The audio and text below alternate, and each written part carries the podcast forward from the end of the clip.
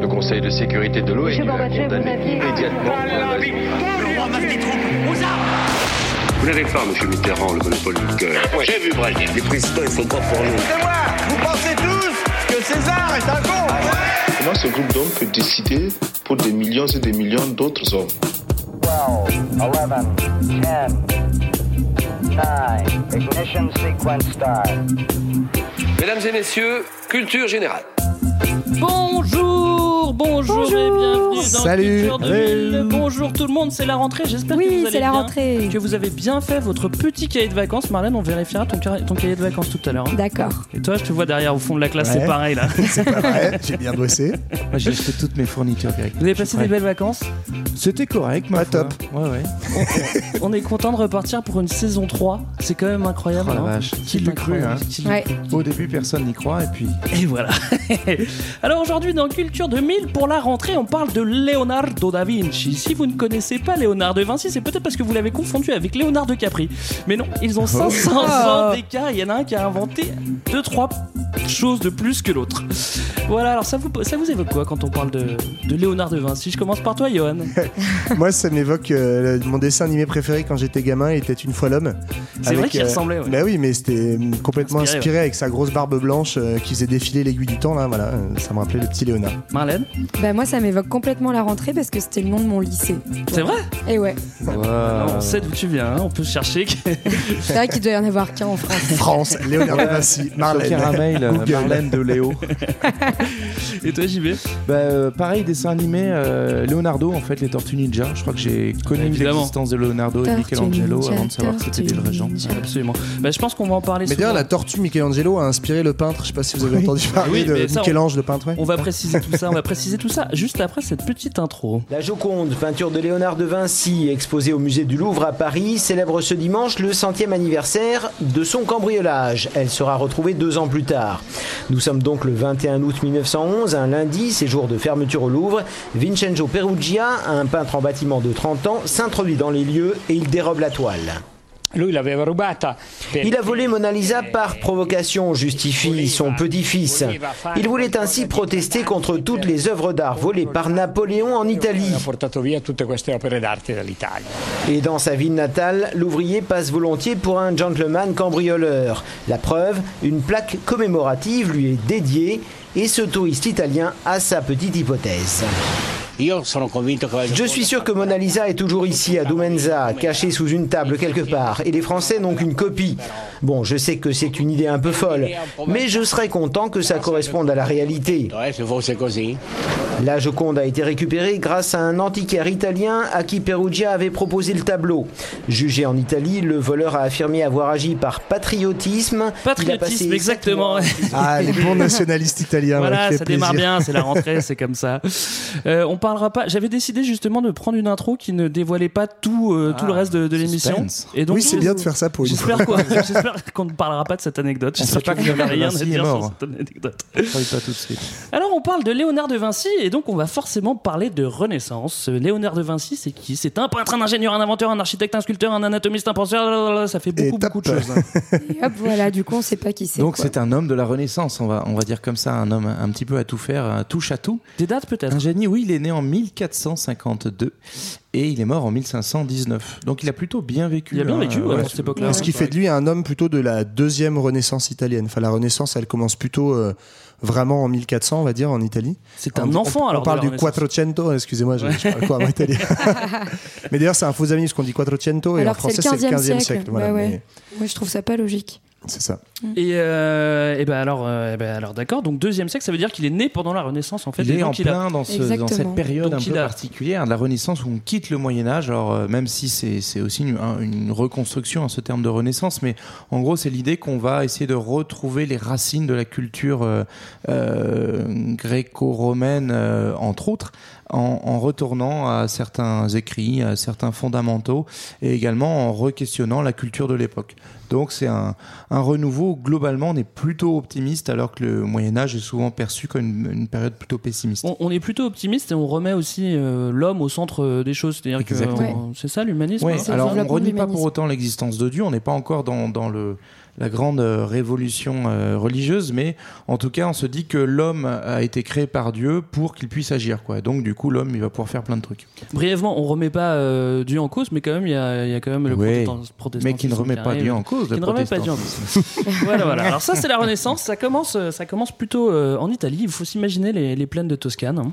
Ouais. Ça, ça vous donne envie et, euh, et ça ira plus tard. Enfin, ça remonte après dans le nord de l'Italie pour Oui, après arriver grâce en à France. Léonard notamment. Si, si on se incroyable. focalise sur Léo, euh, c'est un, c'est un Toscan, donc il vient de Toscane, c'est-à-dire la région autour de, de Florence, au, plutôt au nord de l'Italie, et puis, euh, puis il va finir ses jours en France. Et ben, c'est, ben, il était le Bah, bienvenu. c'est parti, alors. c'est parti. Il était le bienvenu. Alors, on l'a dit, il est né le 15 avril. Alors, euh, on- j'ai comparé tes sources, euh, JB, Oui. parce que toi, t'as mis 22h30. Tout à fait. Et moi, je suis tombé sur des sources qui disaient 3h. Je trouve ça Ah, très important. avoir. Ouais, Ouais, c'est vrai que c'est important. Il y a un vrai, il y a un vrai combat d'historien. c'est- sur c'est ces trois heures après les vêpres ou un truc comme ça. En gros, après la, parce qu'à ce moment-là, Il avait préparé son il se laisse pas cale ton avoir. horloge, c'est euh, c'est euh, c'est les, les cloches des églises qui te disent les différents temps de prière de la journée. Donc c'est trois heures après le dernier temps de la, tri- de la prière. Donc plutôt 22h30, Greg. Ah, donc vous savez exactement la minute à laquelle est né Léonard et ça, Et ça, ça, vous c'est important. Ouais, Un papa, une maman. Ah, c'est classique, hein. Ouais, mais- Ouais, un papa, une maman, un mais peu Une bâtard quand même. naturelle, quoi. voilà. En fait, euh, un papa qui est quand même euh, déjà euh, déjà marié, quoi, avec une autre femme que sa maman. Donc euh, à l'époque, c'est pas, euh, ça se fait pas trop, et du coup, il va être Ça- surtout. ça, euh, se fait, mais il faut pas le dire quoi. Voilà, on essaye de pas trop le dire, on le cache et donc on l'emmène chez papy, hein, concrètement, Ah oui, c'est bien Euh, caché, là. dans la dans la petite ville de Vinci qui se situe dans la campagne de Florence. son nom. D'où son nom. Mais ce qui est intéressant au-delà de l'anecdote euh, familiale personnelle dont personnellement je me fous un peu, Allez, boum. c'est que non mais ça va avoir une influence sur son éducation parce Oui. qu'en tant que fils illégitime, il n'aura pas droit à une éducation de bonne famille et en fait il va être en grande partie autodidacte, ce qu'on ne sait pas forcément. Il va apprendre euh, beaucoup par lui-même et notamment il apprendra pas le latin par, dans son enfance alors que les enfants de bonne famille l'apprenaient. Donc euh, voilà, ça explique une bonne partie du, du parcours de Léonard qui s'est un peu un, un peu forgé tout seul Est-ce que ça explique Mm. aussi euh, le fait qu'il apprenne à lire tout seul Est-ce que ça peut e- expliquer le fait fait qu'il qu'il lise est très mal, peut-être. Qui écrire, fasse plein de fautes qu'il- d'orthographe. qu'il écrive de droite à gauche et qu'il est qu'on soit obligé de prendre un miroir pour Bah, sans doute, le mais c'est aussi parce qu'il était gaucher et que tout beau gaucher. euh, Écrit de droite à sait que- gauche Bah non, mais euh, bah, c'est beaucoup plus naturel. Je te montrerai en tant que gaucher sur un papier ce que ça donne. D'accord. mais- Alors, ce qu'on sait déjà sur, euh, sur, euh, sur le petit euh, Léo, on l'appellera peut-être Léo, euh, c'est qu'il est très curieux, très curieux déjà très jeune et qu'il veut vraiment tout comprendre et que, et que ça, va, ça, va, ça va le booster. C'est vraiment son but, c'est de tout comprendre. Quoi. Non, et puis surtout, apparemment, on se rend compte qu'il a quand même des dispositions euh, certaines pour euh, apprendre. Voilà, et du coup, euh, en fait, euh, il va finir. Finalement, papy meurt, il se retrouve chez son père, et comme justement il a l'air plutôt euh, malin et débrouillard, on l'emmène euh, en fait dans un atelier qu'on qu'on appelle à l'époque une bottega. Hein. À ne pas Ne pas confondre avec avec la bodega, exactement, voilà. Bon, bah, Léonard, tu vas tenir la boutique et tu, tu vendras du pinard pour le reste de Et donc, euh, dans, cette, dans cette at- il va dans l'atelier d'un d'un peintre, d'un maître très connu à l'époque qui s'appelle Verrocchio, où en fait il va euh, l'aider à répondre à plein de commandes euh, de la noblesse euh, toscane. Alors, il faut expliquer un petit peu ce que c'est la, la bottega. La bottega, je pense que ça veut dire, je, je sais pas ce que ça veut dire, ça ressemble à boutique en tout cas. C'est l'atelier, Mais- je crois. ça veut mais dire. voilà, c'est un atelier. Et, et à, à cette époque-là, on n'est pas encore dans, euh, dans, dans l'époque de l'artiste star, c'est-à-dire qu'on signe pas trop les œuvres encore à ce moment-là. On fait plutôt des commandes. Ben, ouais. Et euh, c'est pas genre, ah, on va chercher un truc de. de En fait, on va chercher ouais, une a- œuvre en particulier d'un artiste en particulier, mais on va plutôt faire une commande. Ça pourrait être euh, dans une bottega ou dans une autre. Bon, tu fais t'as peut-être tes préférences, mais en général, on fait, on fait, on fait un peu de tout, de la sculpture, des peintures, des machins. des En fait, ouais, sur la Renaissance italienne, il y a une économie de l'art qui est un peu particulière, où en fait progressivement on évolue. Enfin, les deux sont concomitants, mais euh, d'un art qui vient de la commande publique, beaucoup, c'est-à-dire euh, soit en gros euh, les pouvoirs publics ou la religion, beaucoup qui commandent des œuvres, à en fait de plus en plus dans. c'est aussi lié en fait à l'économie italienne et à cette Renaissance aussi économique, le fait qu'on ait des cités-États comme à Florence, comme à Venise, Mm. avec une une bourgeoisie commerçante très riche. Et en fait, on a ce phénomène des mécènes qui commence à émerger, avec en gros des, des, des hommes très riches qui euh, euh, soutiennent la culture et l'art en finançant euh, de manière privée des mecs, avec une marge de liberté un peu plus grande. Et ça explique aussi en partie cette économie de, de l'art, toute la créativité qu'il va y avoir autour de Michel-Ange, Raphaël Oui, mais- et Léonard de c'est- Vinci. C'est un peu les premiers artistes stars en tant que personne et qui sortent Oui, pas de- mais, enfin, mais comme tu de- disais, en fait, l'art et l'art et l'artisanat sont pas complètement séparés et on fait pas du peintre à l'époque une figure,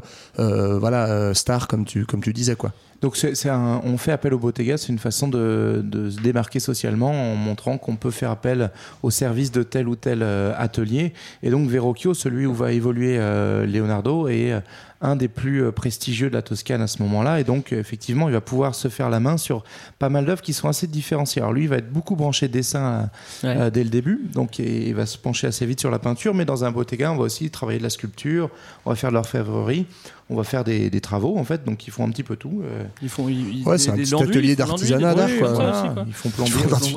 C'est les mecs qui te collent l'étiquette avec le numéro là au-dessus de ta serrure. Ceci coincé. dit, on rigole, mais plomberie, euh, plomberie et, et- Léo, il va y toucher. hein. Lé- Léo, il va un peu toucher à tout. Je pense. Mais au que- début, en- il- quand, quand papa le dépose chez Verrocchio, c'est surtout pour passer le balai et en gros, euh, fais pas de conneries et et t'auras peut-être une pièce bien. à la fin du mois. Et en fait, progressivement, parce qu'il est débrouillard, c'est le maître qui va un peu le prendre sous son aile et, et le pousser. Donc, mais Oui, bien sûr, puis- il, en gros, en il a fait un apprentissage en CAP, quoi. Oui, Dans- c'est ça. dans les termes. Six ans, il y reste hein, chez, chez Verrocchio. Oui, et c'est ça. Et en fait, justement, après euh, son, son passage chez, chez Verrocchio, il va en fait euh, se lancer un peu tout seul.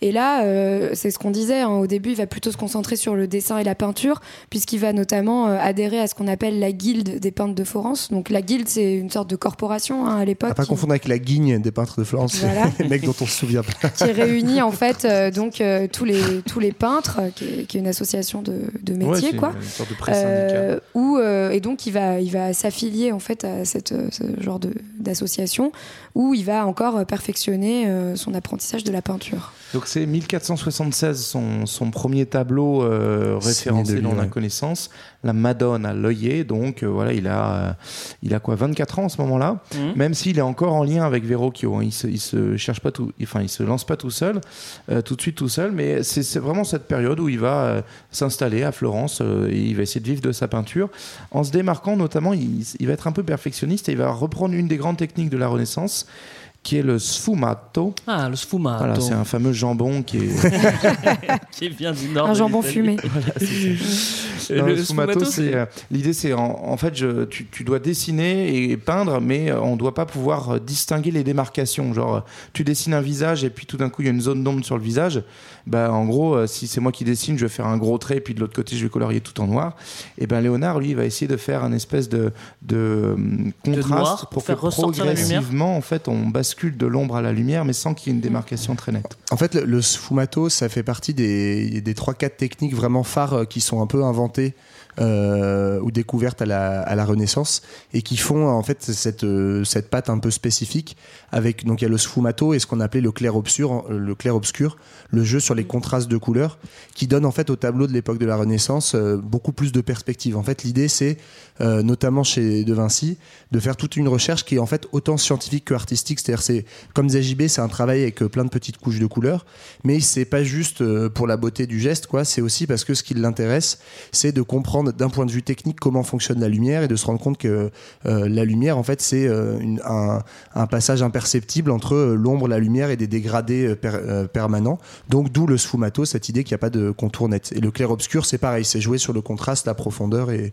et la 3D, quoi. Et C'est c'est à ce moment-là ouais, où il y a, il y a justement, euh, il force un peu sur la perspective. Je crois que c'est un des premiers à faire Bah, un- Bah, en fait, des c'est paysages en perspective. La, mais, Renaissance, c'est l'époque de la naissance de la perspective, Voilà. justement, euh, qui va Ce avec qui est fou, et- et c'est-à-dire, qui- à chaque fois, ça me. et Non, mais te dire qu'on a, pardon, Oui. mais qu'on a peint 2000 ans sans connaître la perspective et que d'un seul coup, on s'est dit, tiens, si on fait des traits en diagonale, ça fait de la 3D, quoi. Ouais, mais surtout, ce qui est intéressant, en fait, c'est que ça, ça, ça a lieu justement dans ce contexte de la Renaissance, de la naissance de l'humanisme et d'un recentrement sur l'individu.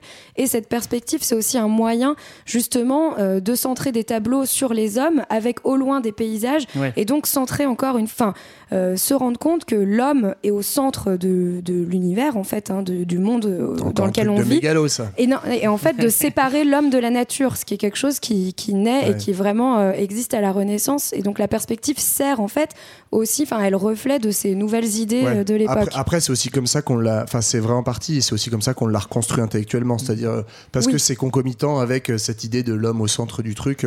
Ouais, ça, je trouve que ça Non, mais ça- plutôt ça se tient, cohérent, ça hein. se tient.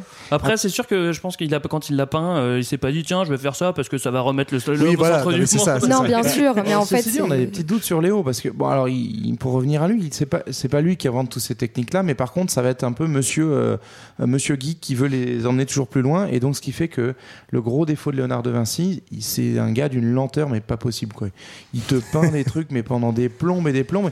Et en fait, heureusement pour lui que ça marche plutôt bien, il peut vendre ses toiles assez cher, mais parce que sinon en fait, il aurait juste fini raté euh, parce que ses Bah, toiles deviendraient trop chères. En parlant de dire quand lenteur, elle tu- bouffer des... une omelette chez, euh, chez Léonard, fallait pas être pressé, ça prenait trois Non, heures. mais en parlant Attends, de lenteur, on dit que, que justement, quand il était à la Guilde des peintres, il, il peint 14 œuvres sur les 38 dont on connaît l'existence. Donc après, ça se trouve, il en a peint beaucoup plus. Mais si c'est le cas, ça veut dire qu'en gros, à 26 ans, il avait peint quasiment euh, les deux tiers de, de ce qu'il a, de ce qu'il parce dans sa vie. Quoi. Ouais. C'est toute la période Mila- euh, avant Milan, donc quand il est encore à Florence, donc c'est quand même sur une dizaine d'années qu'il fait 14 œuvres. Donc euh, c'est vrai que c'est beaucoup par rapport à l'en- à l'ensemble de, de son œuvre globale, Bah oui. mais finalement en 10 ans, Oui, prendre beaucoup, 14 tableaux, euh, bon, il avait pas la dalle quoi. Je sais pas, mais en lisant, moi, je me autant suis- dire que s'il euh, il touchait des cachets d'intermittence, il aurait pas touché grand chose il celui-là, aurait pas tiens. fait ses heures tout de suite. Mais c'est marrant parce que moi j'imagine un mec, tu sais, qui est un peu, tu sais, qui a beaucoup de talent, mais qui est quand même un peu flemmard. En fait, après tout ce que j'ai lu, je l'imagine, ouais, je fais un tableau là. Ouais, vas-y, tiens, je vais, je vais regarder un petit peu les trucs hydrauliques. En fait, c'est comme si tu mettais un hyperactif devant, devant la fibre, quoi. Tu vois, c'est-à-dire qu'à mon avis, il touche Mais à plein Non, de mais trucs. après, c'est c'est pas le seul non plus. C'est-à-dire que les tableaux de la Renaissance, enfin, il y a une telle recherche picturale, euh, on va beaucoup plus loin qu'avant, que en fait, les mecs, ils mettent tous hyper longtemps. Donc, la Joconde, on estime Ouais. qu'il a mis à peu près 4 ans. Mais euh, voilà, c'est des, on passe des couches et des couches et des couches. On Euh, estime qu'il a retravaillé 15 ans après les, après les 4 ans aussi. Ouais. hein. Ah ouais. Mais et d'ailleurs, enfin, faut quand même rendre hommage aussi à tous les mecs qui bossaient dans son atelier avec lui. Ah, pardon, donc non, big up Pour, euh, très fort. Non mais parce qu'en fait, on estime qu'à l'époque, pratiquement aucun tableau n'est fait uniquement euh, par, Oui, par euh, Michel-Ange ou machin. Ouais, en fait, bien sûr. il y a- t'as tous ces apprentis qui le font et lui, à la fin, il fignole et il signe quoi. Bah, de la En même tout façon cas- que lui avait fini des, des, des Ouais, peintures de Verrocchio quoi. Oui, Ah bah mais, justement, euh, Verrocchio, euh, il va se barrer de chez Verrocchio et en plus, il- ce qui paraît, Verrocchio dit, euh, dit que quand il voit, quand il voit, quand il voit euh, euh, Leonardo euh, travailler, il dit ouais c'est bon, j'arrête parce qu'il il peint mieux que moi. Euh, et donc, qu'est-ce qu'on fait quand on se barre de chez Verrocchio? Eh Bah, au il faut début- trouver du- un job. Oui, bah, c'est ça. En fait, justement, pour euh, assouvir te- tous ces désirs et toutes ces ambitions euh, euh, scientifiques et artistiques, euh, Leonardo euh, doit se trouver un petit mécène, hein, lui aussi, donc quelqu'un qui en gros le finance pour qu'il puisse mener à bien tous ses projets. D'ailleurs, pardon, mais je voudrais juste faire une annonce. En fait, moi, j'aimerais beaucoup avoir un mécène aussi qui finance mes petits projets dans la vie. Donc, s'il y a des gens qui nous écoutent qui ont beaucoup d'argent, Bah, n'hésitez pas à miser sur moi. Et donc, en tout cas, euh, comme euh, à Florence, euh, apparemment, il trouve plus, euh, enfin, il trouve pas euh, de gens pour le financer. Il va euh, se barrer à Milan, où là, il va être financé par la famille Sforza, hein, qui est la famille qui, di- qui dirige Milan. C'est ouais. les patrons, Voilà, de, c'est- ouais, c'est les c'est- patrons de Milan, quoi. C'est le, Duc, le, Duc. Ludovic le Maure. Et d'ailleurs, c'est c'est aussi euh, bon, là où c'est intéressant, où l'art rejoint un petit peu les considérations politiques. On va y venir de plus en plus fort, mais euh, il Tu part. veux à dire qu'on va parler de plus en plus fort? Ouais. Alors, il part à Milan. parce que euh, parce que en fait Florence et Milan sont deux cités alliées. Euh, Léonard de Vinci est plutôt bien vu de la famille Médicis qui règne à, Florence et en gros les Médicis vont dire bon on va placer le petit Léonard euh, chez le duc de Milan comme ça Ludo euh, Ludo le duc il va voir qu'on se fout pas de sa gueule qu'on lui envoie du gros lourd. Alors il y a quand même euh, ce qui est marrant c'est qu'on a retrouvé la, la lettre qu'écrit euh, Léo pour euh, pour dire à, à Ludo qu'il voudrait bien bosser chez lui. Et euh, donc il fait le mec tout gentil, mais surtout il va avant tout lui vendre ses services d'ingénieur militaire parce que Ça, c'est on, intéressant. on est dans une période où il y a quand même beaucoup d'affrontements armés. Et ce que cherchent avant tout les grands princes mécènes, c'est des gars qui sont capables de euh, leur pondre des systèmes pour attaquer des forteresses, euh, pour perfectionner leur artillerie qui commence à se développer à ce moment-là. Mhm. Et donc en fait, il dit juste à la fin, ah ouais aussi je sais un peu peindre et euh, et puis il dit aussi un truc assez marrant, c'est que euh, moi ce que je peux faire pour toi et que les autres feront jamais, c'est que je peux faire une méga statue de cheval pour ton papa. Et, euh, Et je peux dire que finir une lettre de motif là-dessus, t'es sûr d'avoir le job. il a direct craqué quoi. Il a dit waouh. Sur mes scènes- Essa- essayez chez vous, hein, quand vous cherchez un job, finissez par je vais faire une maxi statue en bronze pour toi, bébé. Non, mais en tout cas, ce qu'il faut savoir, c'est que oui, il se présente comme un ingénieur militaire parce qu'on est dans un contexte où on l'a dit, hein, il y a des, plein de cités-États en Italie qui en fait euh, se font la guerre euh, à peu près tout le 15e siècle, euh, entre, et notamment une guerre qui va opposer euh, Milan et Venise et Florence. Vous le voyez arriver le 1515 là, vous le voyez arriver? Bon, on va- on va en parler. là. Euh, il, il est envoyé comme moi j'avais j'ai noté qu'il était envoyé d'abord comme musicien. Bon alors c'est un je pense qu'il est envoyé comme un petit peu tout. Ouais, Euh, il débarque avec tous ses talents. On est en 1482 et donc il arrive à la, à la cour de Milan où il va faire son trou euh, euh, pendant un petit moment. Il va y rester presque, euh, presque 20 ans en fait. Il va se faire chasser un petit peu Ouais, plus tard 19, dans d'autres conditions. Mais donc il arrive à Milan, il se fait son trou et ça va plutôt bien marcher pour lui. Donc il va faire à la fois des projets artistiques mais aussi des projets plus dédiés au développement du duché, donc des projets militaires, d'architecture aussi. Il va bosser pas mal sur des églises, euh, sur euh, un, tout un boulot autour du, d'un- du dôme d'une église. Et puis il va, il va se lancer un peu dans l'hydraulique. Là, c'est un peu euh, passion, euh, Passion tuyau, Passion passion, eau. eau. Là, on, se avait dit qu'on quoi. de plomberie. Euh, oui, c'est- Ah ouais, après non mais juste parce que ça paraît un peu incongru euh, quand on le dit comme ça. Pareil, il faut recontextualiser en disant que à l'époque c'est pas du tout original en fait d'être un artiste qui s'intéresse, enfin d'être peintre et en même temps mathématicien et en même temps de s'intéresser euh, à l'ingénierie hydraulique et à plein de choses différentes. Et c'est d'ailleurs pour ça que les mécènes financent ce genre de personnes. En fait, on est à la limite entre du financement d'artistes et de chercheurs quoi. On est vraiment à cheval entre les deux. tu veux dire qu'en fait Léonard n'est pas exceptionnel? On arrête cette émission tout de suite Non, et puis c'est aussi qu'en fait, on, on attend euh, finalement de, de ces personnages qu'ils soient capables d'allier un savoir technique à un savoir artistique. Donc, par exemple, pour tout ce qui est aménagement hydraulique, etc., quand on va aménager euh, des forteresses ou autre chose, c'est que. Ça a euh, de la gueule quoi. on, on- voilà, c'est que en plus que ce soit que ça marche, quoi, que l'eau arrive, euh, ce soit beau archi- Alors il fait pas mal de trucs à Milan. Est-ce que vous voulez euh, faire un, un- un petit point euh, Bah, en fait, technique? ouais, euh, petit point technique peut-être, euh, ou en tout cas euh, de cadre de sa vie à Milan, ce qui va lui permettre d'exploser vraiment là-bas, c'est qu'il va avoir des sous via le duc de Milan qui va lui permettre de fonder son propre atelier. C'est-à-dire comme. Verrocchio, là où il avait appris, en fait, il fonde euh, l'atelier Léonard de Vinci, dans lequel tous les petits jeunes talentueux des environs vont venir se former. Et à partir du moment où tu as... Je vais coucher avec certains d'entre eux, pas mal d'ailleurs. Attends, ça on va le dévoiler après. Ah, je savais qu'il y avait forcément un point sexualité qui allait plaire à Greg quoi. À partir du moment où tu as une dizaine de, des dizaines de manos qui peuvent bosser sur toi sur plein de supports, en fait, euh, bah, l'atelier de Vinci va ouvrir plein de, euh, plein de chantiers un petit peu partout. Et donc, du coup, là, il va pouvoir répondre à plein de commandes. Donc, euh, c'est vraiment ce moment-là où il va, il va pouvoir gagner des Et, et c'est notamment là, dans ce cadre-là, donc à Milan, euh, à la tête de son atelier, qui va faire un de ses tableaux les plus célèbres, qui s'appelle La Seine, qui est une grande fresque de je sais plus combien de mètres. C'est sur un fleuve à Paris. 4 fois 8 mètres. J'ai pas compris ta blague La sur le coup, la euh, Seine. mais non, c'est pas ça, Jean-Baptiste. donc oui, c'est la Seine C-E-N-E, euh, c'est-à-dire le dernier repas du Christ avec ses apôtres. Et, euh, et ce tableau est cette fresque est magnifique. 4 par 8 dans Et un couvent. Et assez voilà. connu, hein, c'est c'est le. c'est- Tu vois Jésus au milieu avec les douze de chaque côté, Judas qui se barre d'un autre côté, et c'est souvent repris. euh, Alors pour Ouais, le coup, vous c'est le premier à mettre euh. Judas de face parce qu'il a pas encore trahi et ça avait jamais été le cas. euh, Bon bref, je, je suis pas un expert, À mais c'est ce que, ce que j'ai lu. Et on retrouve dans, ce, donc dans cette fresque et dans plein d'autres tableaux, et là je sais que Greg tu vas pouvoir embrayer là-dessus, en fait euh, il y a plein de- de- d'analystes, d'historiens de l'art, etc., qui ont du- retrouvé les traits d'un même visage, qui serait celui de Salai, Saleh, je sais pas comment on dit, on va dire qui été... ressemble à Saint Jean le Baptiste. tu Ouais, veux c'est dire ça. Tu veux nous en parler la- Ça aurait été son amant, quoi. Oui, c'est Enfin, son amant, même son mec pendant très longtemps. Bah écoute, il, y a Il pas de était raison, homosexuel, hein. ce, qui, ce qui était euh, très mal vu à l'époque et lui a valu justement aussi des, qu'on il a lui ferme quelques portes dans certains Ouais. ateliers pour certaines commandes. Alors quand on va euh, à l'atelier euh, Da Vinci 3 rue de Sienne à Milan, qu'est-ce qu'on trouve d'autre? Moi j'ai noté quelques trucs, c'est qu'il il, il s'intéresse à l'anatomie, c'est l'un des premiers à faire des dissections pour comprendre le corps, le cœur, euh, les nerfs optiques, toutes ces choses-là. Il- on a parlé de, de, de, de, de- de trucs militaires avant, il fait des...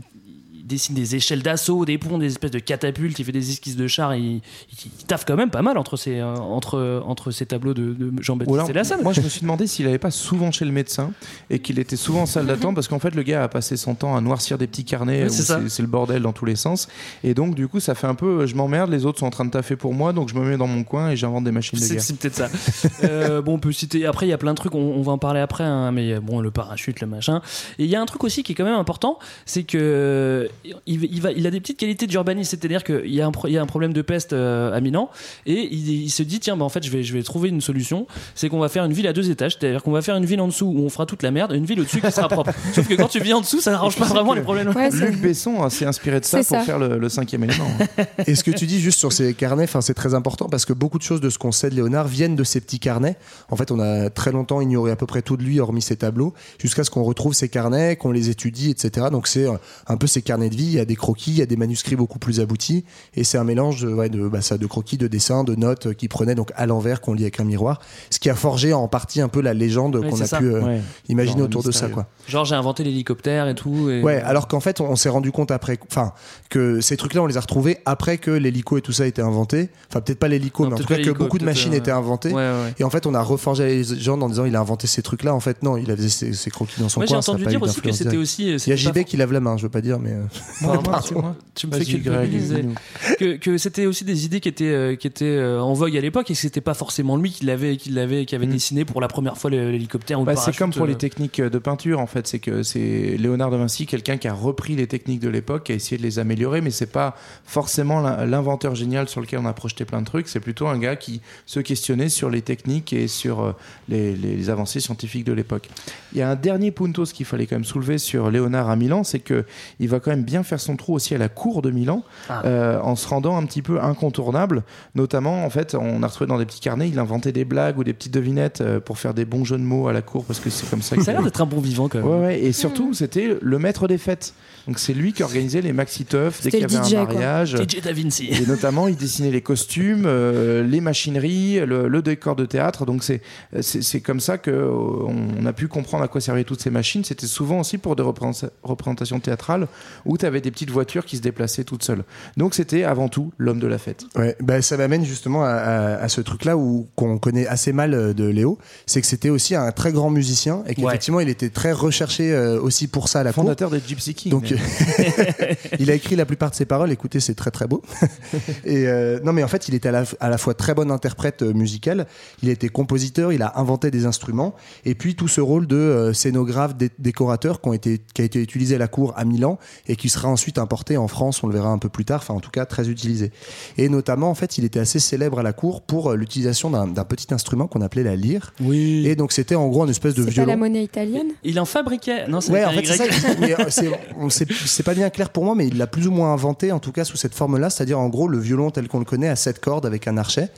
Et en fait, t'avais un peu euh, une battle, euh, ça m'a fait dire qu'il était assez cool, entre les gens qui faisaient de la lyre euh, en lisant des partitions et ce qu'on appelait la lira di braccio, c'est-à-dire en gros les gens qui déclamaient des vers en improvisant en même temps au violon. C'est-à-dire qu'il Et en fait- balançait des rythmes et en même temps il Exactement. En, fait, en gros, il faisait du slam, quoi. C'est le, le premier inventeur du slam. Et en fait, c'était une musique vachement populaire. Et du coup, c'était pas du tout un musicien snob.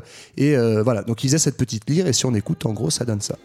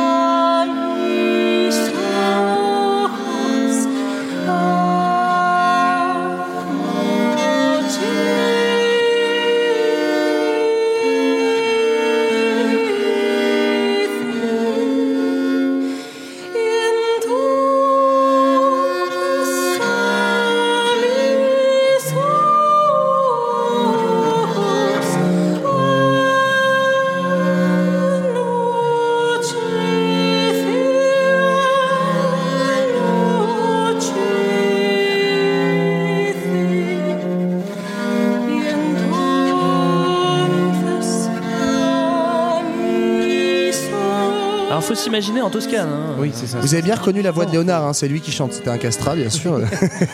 faut s'imaginer dans le Milanais, on est à Milan maintenant. Absolument. Euh, Absolument. Et je- absolument. je coupe la lyre. Et je coupe la lyre, voilà. Euh, beaucoup de succès. On peut dire qu'il commence à avoir du succès. Ouais, hein, ouais. Et puis petit- le personnage Léonard. Est, est vraiment euh, façonné parce que donc c'est un peu cet homme de cour qui joue à la fois sur la carte mystère, sur la carte euh, touche à tout, et en plus comme il fait pas mal de rencontres à cette cour de Milan, il va aussi se rendre compte qu'il est un peu limité dans certains savoirs, et ça va lui donner soif de savoir. Ah. C'est notamment là où il apprend le latin tout seul. Voilà. Oui, d'accord. Il a 40 Parce qu'il avait ans. soif, comme ça, il s'est dit tiens, je vais apprendre le une latin. soif de latin. Donc on est vraiment à la toute fin des années 1400. Là, on est euh, 1496, 1497. Et donc, en gros, il a atteint, le, il a masterisé la cour de Milan. Il a, il a toute sa place. C'est Monsieur Mystère qui commence aussi à avoir une deuxième réputation. C'est l'homme qui finit jamais ses œuvres. et qui laisse un peu tout en plan. Mais euh, il est tellement recherché et couru que finalement, ça, ça passe bien. Ouais, et puis ce qui se passe surtout, enfin, ce qui fait qu'il va, il va basculer ailleurs et qu'il va commencer à, à prendre un petit peu la route Yann, avec son quand, tu, baluchon. quand tu prends ce petit ton-là, j'ai l'impression Ouais. que tu vas parler de politique. Ah putain, ce gars. Ben oui, où en gros il y a le, le roi de France de l'époque, le, le petit Charles VIII, qui euh, vient foutre un peu le bazar. En fait, la France, euh, pour le faire très vite, a euh, euh, des, euh, des droits héréditaires, euh, enfin Ah, hérités tout- sur certains territoires En tout cas, italiens. Ils estiment avoir des Oui, droits. oui, oui, sur- non, mais- Sur Naples et Milan. Sur les deux Après, on en aura sur Naples la moitié Milan. de l'Afrique et C'est sur la Ben, on les a, Mais on les a, on les a. Donc bref, déjà la mégalomanie française de l'époque. Et en gros, il commence à y avoir des, des premières battles qui viennent rompre l'équilibre euh, diplomatique. Et c'est comme ça que euh, les Français arrivent à Milan et chassent les Sforza, donc le duc de Milan et la famille euh, qui tenait la ville. Et avec eux euh, s'en va également le petit, euh, le petit Léo. Et donc là, il va Alors- entamer un, un tour d'Italie. Ouais. Enfin, un tour d'Italie. euh, C'est un peu les, moins, mais il les va- il années va- nomades, quoi. C'est ça, c'est un peu les années, les années où il va être en Il taf, itinérance, il cherche du taf, il cherche des nouveaux mécènes euh, avant de se poser euh, 15 ans plus tard en France. Et donc en fait, il va aller bah, concrètement chez les concurrents des Sforza, hein, Bah, puisque euh, les Milanais étaient opposés aux Vénitiens, euh, qui étaient alliés euh, à Florence, qui sont en plus alliés à la France. Donc en gros, une fois se- que les Sforza sont dégagés de Milan, bah, en gros, il a plus de, il a plus de salaire, le pauvre Léonard. face, ouais. Donc, il est Et du coup, euh, il se barre d'abord à Venise, où, euh, où il va chercher à vendre des fortifications euh, aux, Ah oui, parce que, parce que Venise flippe un peu des Ottomans à ce moment-là. Oui, ça. c'est Et ça. il s'est dit, pour protéger la ville de Venise, on va inonder Bah, des. J'ai pas bien compris Ve- cette. Venise- Ouais, Il dit aussi ça parce qu'il cherche un endroit où crécher. Il faut trouver des arguments. Quoi. Alors le Ça mécénat se, rapporte un petit peu à euh, la non mais. Venise flippe d'autant bon. plus qu'en fait euh, au XVe siècle c'est le moment où elle perd le contrôle du commerce sur l'Orient face à Gênes et donc c'est une cité-État qui est un peu en déclin à ce, mo- à ce moment-là Euh, et, euh, et du coup en fait il va y passer mais il va pas euh, s'y éterniser et En fait, ouais, c'est- ça qui est important peut-être de souligner, c'est que pendant toutes ces années d'errance, on est sur un fond de contexte des guerres d'Italie, où en gros ça se castagne de partout, et comme l'Italie n'existe pas en tant que pays unifié, ben en fait tu as 5-6 gros euh, États ou villes-États qui se, qui se tapent dessus, et donc tu as la guerre partout. Et donc ça va à la fois avoir une double incidence sur, euh, sur Léonard, c'est que bah, il peut pas trop se poser nulle part parce que la guerre finit toujours par arriver. Et d'autre part, il va surtout se vendre comme ingénieur militaire. Ouais. à tout le monde Et, et d'ailleurs, dans un contexte plus global, cette compétition entre les cités italiennes, ce qui est intéressant, c'est que euh, ça crée la guerre et le bordel partout, mais c'est aussi ça qui a stimulé une certaine forme de compétition et de créativité culturelle euh, dans la peinture, on l'a Ah dit, bah, mais la dans l'architecture. hein, C'est ça, ça, euh, c'est ça non mais un peu, bah, là hein. pour le coup, rappelez-vous un peu à l'Andalous, rappelez-vous un peu à l'Andalous avec euh, la compète entre euh, la péninsule ibérique et Bagdad. Bah là, c'est un peu pareil au sein de l'Italie. En fait, ça va créer un âge d'or en Italie parce que il ça va être à qui va avoir la plus belle ville, la plus belle, le plus beau dôme, la plus belle fresque, etc. Quoi. Moi j'ai entendu dire quand même qu'il se faisait souvent sucrer des, des œuvres par euh, Botticelli et, euh, et par Michel-Ange qui sont souvent préférés parce que l'autre il est trop lent. Euh, alors où est-ce qu'il va après euh, il, ren- il après- rencontre euh, Cesare Borgia. Voilà. qui est un, un personnage qui est un peu compté donc c'est un fils de c'est un fils de pape moi j'ai vu alors je comprends pas bien comment Moi on non peut plus, je comprends pas comment on peut mais- être moi aussi je trouve ça, un peu on demandera bizarre à JB notre spécialiste de la Vous regarderez, il y, a eu, deux séries euh, différentes à trois ans d'écart euh, sur les Borgia. C'est une famille euh, qui apparaît très subrepticement à la tête de Rome en Italie, notamment parce que le pape, donc Alexandre VI, ben, place ses enfants, parce qu'il a des enfants, dont Cesare Borgia. Et donc en gros, pour la un peu comme courte, François il Fillon n'a pas expliqué vous avez remarqué hein, il a pris la parole mais il n'a pas expliqué pourquoi le pape avait des enfants moi je trouve ça louche quand même. Mais parce qu'à cette simplement époque-là. parce qu'il a mis son zizi dans une zézette. et Oui, bah, ça ne répond pas à ma question Mais tu sais, moi, ça me donne envie de faire, un- ça me donne envie de séparer et de créer une nouvelle religion qui s'appellerait le protestantisme. Quand je vois des choses comme ça, quand je vois le pape qui fait des enfants, ça m'énerve. visionnaire ce gars Alors juste pour les Borgia, pour finir, c'est une famille qui se dit bah, puisque c'est le bordel partout, qu'il y a toute l'Italie qui explose, pourquoi on n'en profiterait pas pour euh, se lever une grosse armée et, euh, Et faire se tailler la part prendre le contrôle de puis tout. voilà, en c'est fait. ça.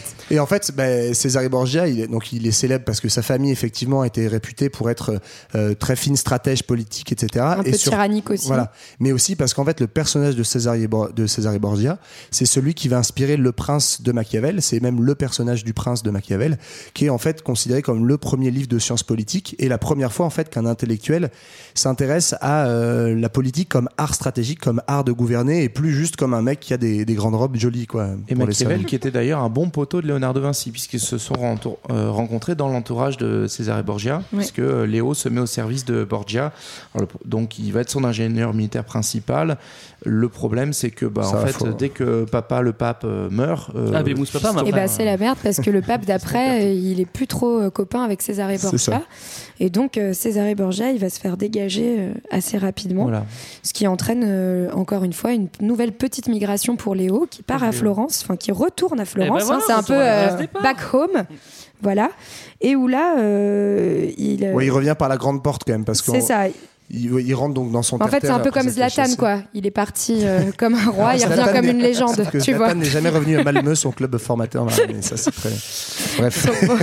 mais non, on lui commande une énorme fresque euh, qui va jamais réaliser complètement d'ailleurs pour la ville de Florence. Et c'est dans ces années de retour florentin. Donc là, on est vraiment dans les premières années du, du XVIe siècle, donc entre 1503, 1506 euh, par là. Et c'est dans ces années-là qu'il va faire le tableau donc le plus célèbre, qui est La Joconde, hein, scoop pour ceux qui ne le savaient pas. Ouais. Euh, et la Joconde, bah, en, en quelques mots, c'est un, un- un grand bourgeois de Florence qui, euh, en fait, commande un- tout simplement un portrait de sa femme. Euh, voilà. Et en fait, ça va faire un, petit peu scandale à l'époque parce que, notamment, alors ça c'est intéressant, enfin au niveau de euh, du sourire, de la, la forme des sourcils très épilés, etc.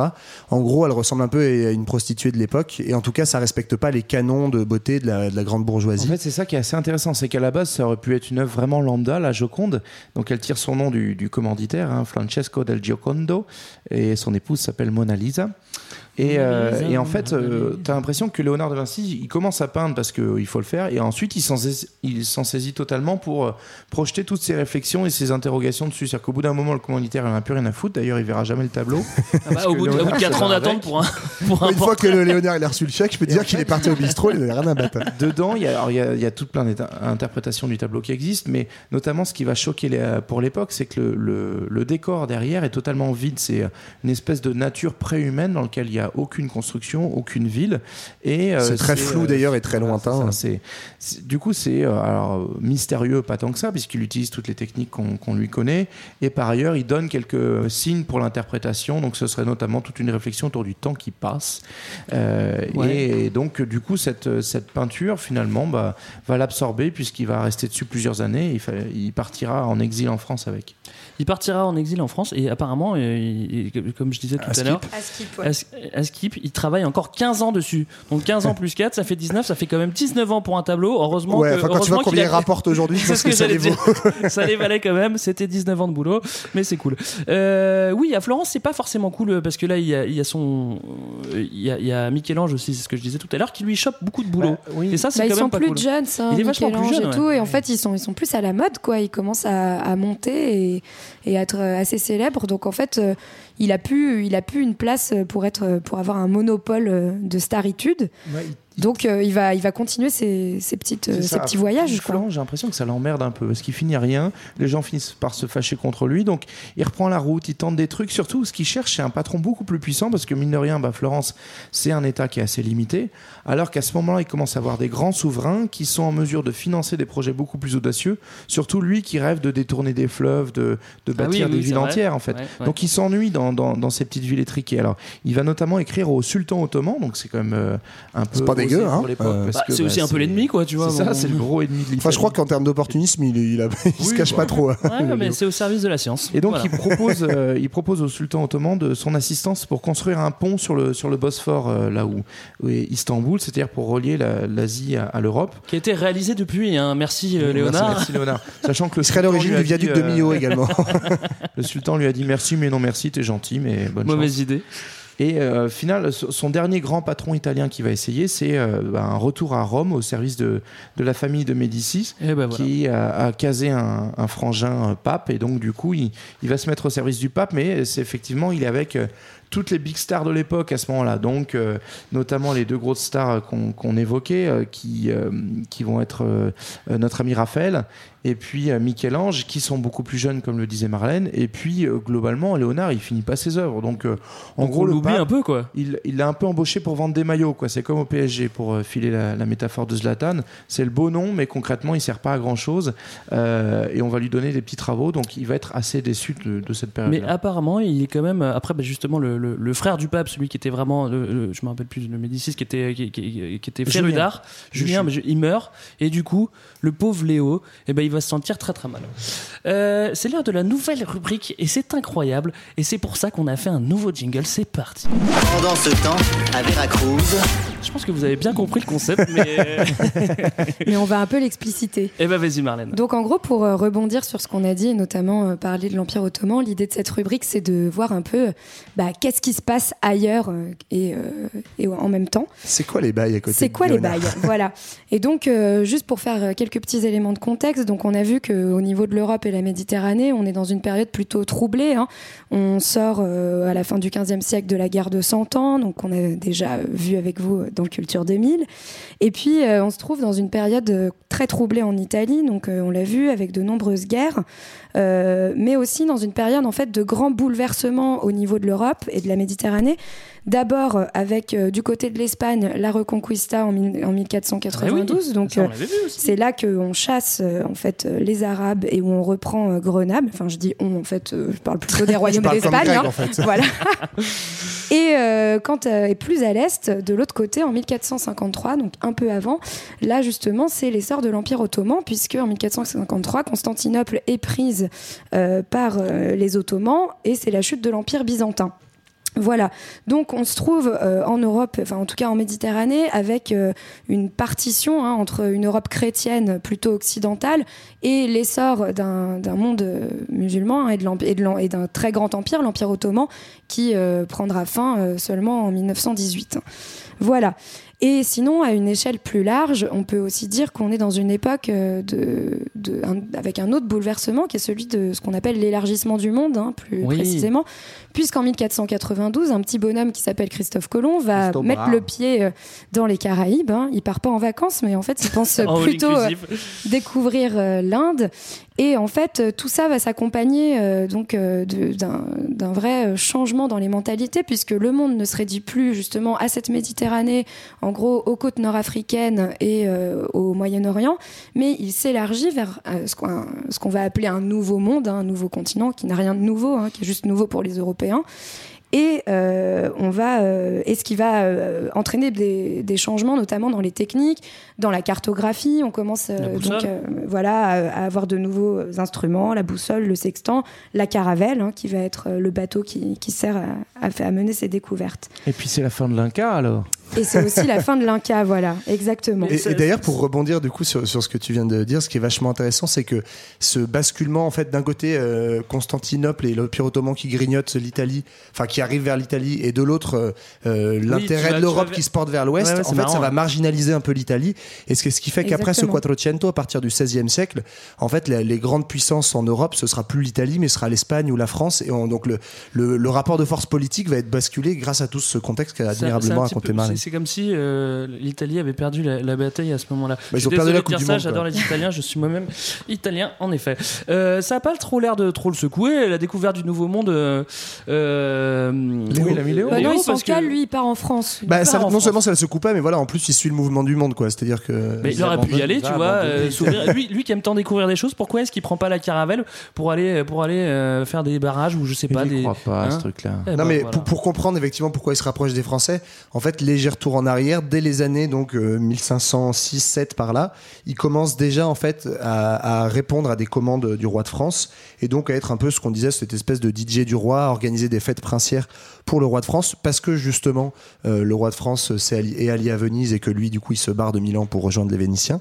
Donc, euh, il, y a, il commence à y avoir ce, ce En fait, c'est ça. C'est qu'à partir du moment où les Français débarquent à la fin des années 1490 en Italie pour déclencher toutes ces guerres, bah, en gros, les Français deviennent euh, des princes d'Italie comme les autres. Et donc, du coup, bah, pourquoi, pas, pourquoi ne pas les servir euh, Donc, euh, en fait, quand il va organiser ces fêtes-là, euh, Léo, il sera toujours en Italie, notamment beaucoup dans le Milanais, euh, auprès de ceux qui ont remplacé les Sforza. Mais euh, ça va par ailleurs euh, enfin, renforcer ses liens avec la puissance française parce que, souvenez-vous ce qu'on s'est dit, euh, Léo, il est à la recherche d'un très très puissant mécène qui pourra financer ses projets les plus fous. Ah, et donc, bien, hein. c'est là bah, que la French Touch arrive. les Français, Et ils là, sont plutôt il y en a cool un gros qu'il y a du mécène. budget. Il y a du budget parce qu'à ce moment-là, le roi de France, c'est un des seuls rois qui euh, a un système d'imposition qui lui permet de prélever de l'impôt toute l'année, pas uniquement quand il y a de la guerre. Donc, il y a de la thune pour construire des châteaux, des riviers, des trucs. Et donc on arrive, ouais, voilà, en gros à Louis XII, donc le roi de France à cette époque-là, qui fait vachement appel à lui. Et le gros basculement surtout, c'est en 1515, donc mort de Louis XII. 1515, c'est Francis. C'est Francis, C'est l'arrivée de. François Ier. Donc ce roi un peu, euh, c'est un peu ce Macron de l'époque, quoi. C'est le jeune roi, plutôt cool, Enfin, c'est plutôt, plutôt le souriant. cadmérate de l'époque, hein, si je peux me permettre. parce que Il vous ressemble. regarderez euh, un tableau de Ah François oui, Ier, oui. il y a une petite ressemblance. Donc en dehors de cette ressemblance effectivement frappante avec Cadmerade, c'est quand même euh, voilà, c'est un roi très jeune qui arrive avec beaucoup d'ambition à la tête de la France et en fait il commence par ce coup entre guillemets d'éclat, sur ce, ce, ce gros massacre qui s'appelle euh, Marignan 1515. Ah, quelle Voilà, fierté. Voilà. 12 Euh, 000 morts.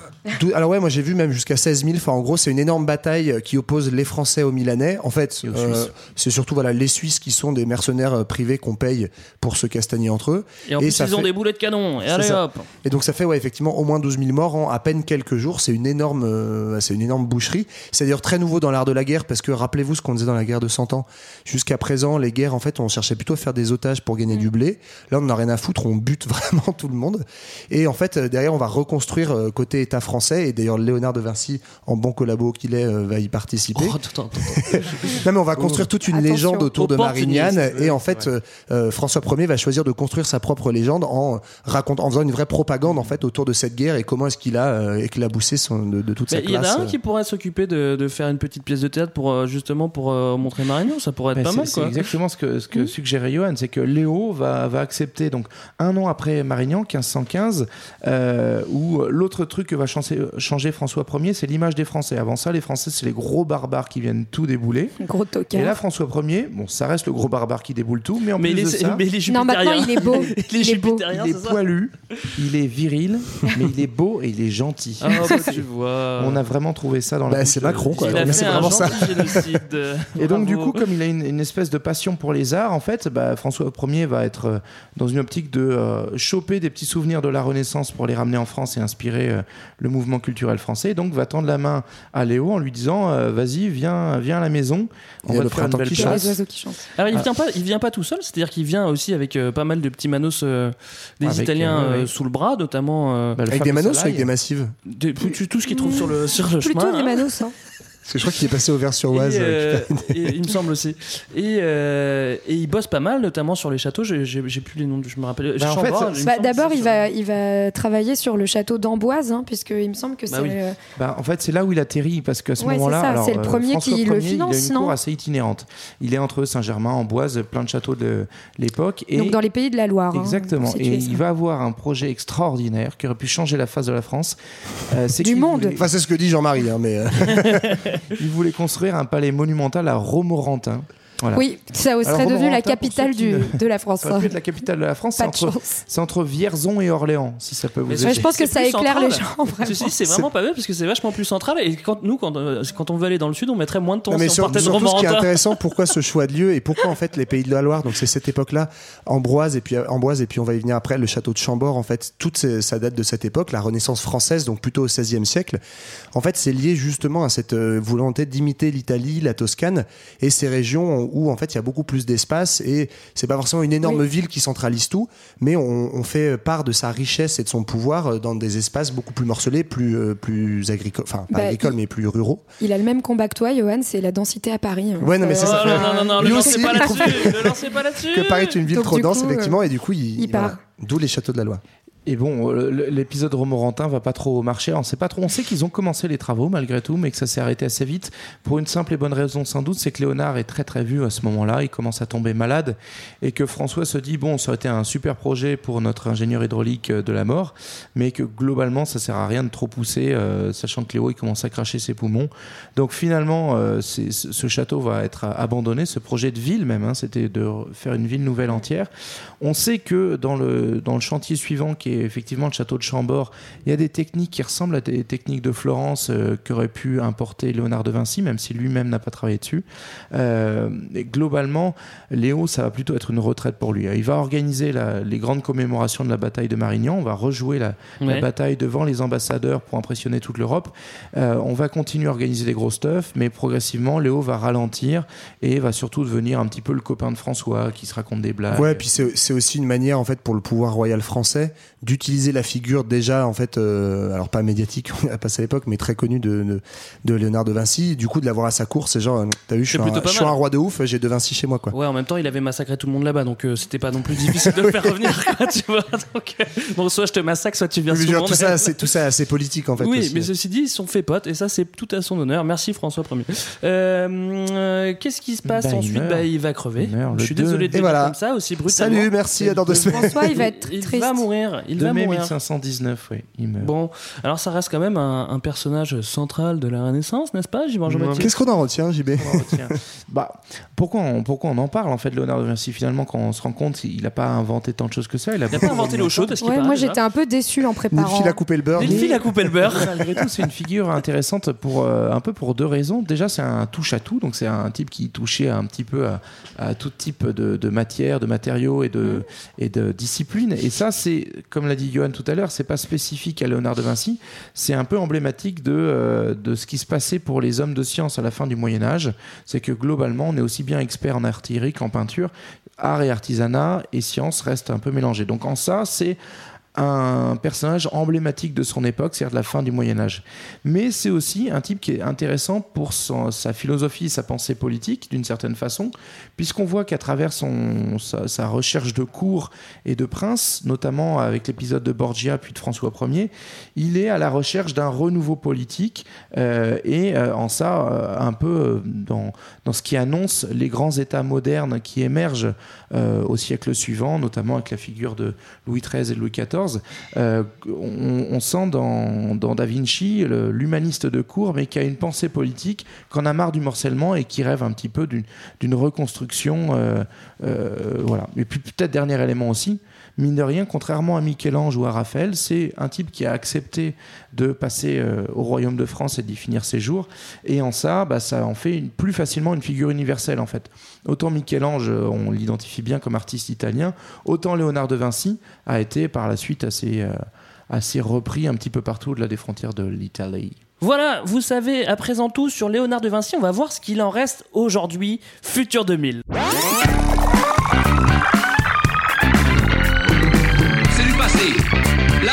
Appartient. Énorme, énorme jingle. Euh, Greg a beaucoup bossé pendant ses vacances. On sent que pendant l'été, il est pas trop parti en vacances.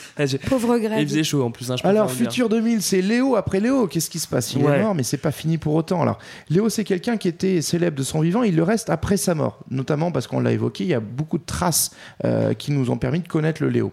Et surtout, c'est un type qui a traversé le temps jusqu'à nos jours, euh, jusqu'à aujourd'hui, parce que, en fait, comme il a touché à plein de trucs, et ben, en fonction des époques, on mettait en valeur telle ou telle partie de son héritage. Donc, un coup la peinture, un coup comme précurseur de la modernité, euh, inventeur euh, génial. euh, notamment, c'est lui qui a inventé indirectement le roulement à billes, et donc, grâce à lui, Je- on je peut jouer aujourd'hui au hand spinner. voilà, merci à lui. Ou au skateboard aussi, hein, on peut Et faire du puis, skateboard. euh, et puis, je le disais un petit peu en conclusion, ce qui, ce qui fait que Léo est toujours vivant aujourd'hui, c'est que c'est devenu une, est- une espèce de figure de, de la culture mondiale contemporaine, parce que euh, bah, c'est le maestro qu'évoquait Yuan dans Il était une fois l'homme, c'est euh, une bande dessinée Léonard, mais c'est aussi le, euh, un peu le personnage mystérieux du Da Vinci Code en 2003 où, euh, où, Aucun en lien, fait, hein, le euh, titre, aucun. euh, de de Vinci serait la clé du secret du, du christianisme, Jésus qui aurait couché avec euh, Marie-Madeleine. Et donc, en gros, le mystère de Vinci a été euh, finalement beaucoup construit et reconstruit après et euh, reste exploitable aujourd'hui. J'ai vu que les, les Japonais avaient fait un hologramme de, de Vinci et qu'ils le font parler avec comme si c'était Avec sa voix. Mélenchon? Non, pas encore. Je sais pas s'ils auraient vraiment grand chose à se dire, mais ils le font parler. C'est assez incroyable. Je vous conseille d'aller voir ça. Euh, on, a fait le futur. Ben voilà. Et ben alors. Léo euh, est toujours là avec Et nous. ben alors, on se dit à dans deux semaines. bah alors à ce Exactement. moment-là, on peut peut-être parler du futur de la semaine prochaine, tout simplement. Euh, on va, on va la semaine prochaine. De quoi on parle? La guerre d'Espagne. La guerre d'Espagne. Et surtout, on va enfin lancer cette, euh, cette innovation technologique, euh, nous aussi, qui consiste au tirage au sort de nos petits, euh, Ah oui, la semaine prochaine, on tire, on, tire, on tire un sujet au sort. Donc il faut vraiment pas hésiter à nous proposer des sujets sur iTunes. Sur iTunes, vous en proposez un et euh, vous mettez 5 étoiles si vous voulez. Mais on centralise tout ici, c'est plus simple parce que si on va sur, tout- sur tous les réseaux sociaux, ça va être trop compliqué. Et du coup, on Donc, se paye un huissier, hein, pour être sûr, on se Oui, paye oui, un oui, huissier pour tirer oui. au sort vos là, vous pouvez nous envoyer des chèques. hein. Donc, Vous pouvez éventuellement nous envoyer des chèques. Tirage au sort la semaine prochaine, euh, dans deux semaines. Et on choisit un de vos sujets pour Et la nous, fois d'après. on écoute de la musique italienne qui n'a rien à voir avec le sujet. Si, ça parle de la mer et des voyages. Allez, on Allez, vous souhaite une très bonne rentrée. À dans deux semaines.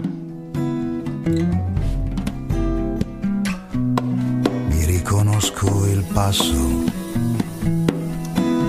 il passo di chi è partito per non ritornare e si guarda i piedi e la strada bianca, la strada e i piedi che tanto il resto manca.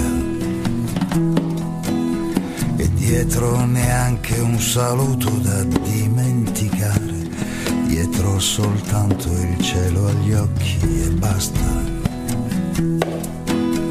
E sono già stato qui, forse in un altro incanto, sono già stato qui. E misuravo il passo, che meglio non far rumore quando si arriva, forestieri al caso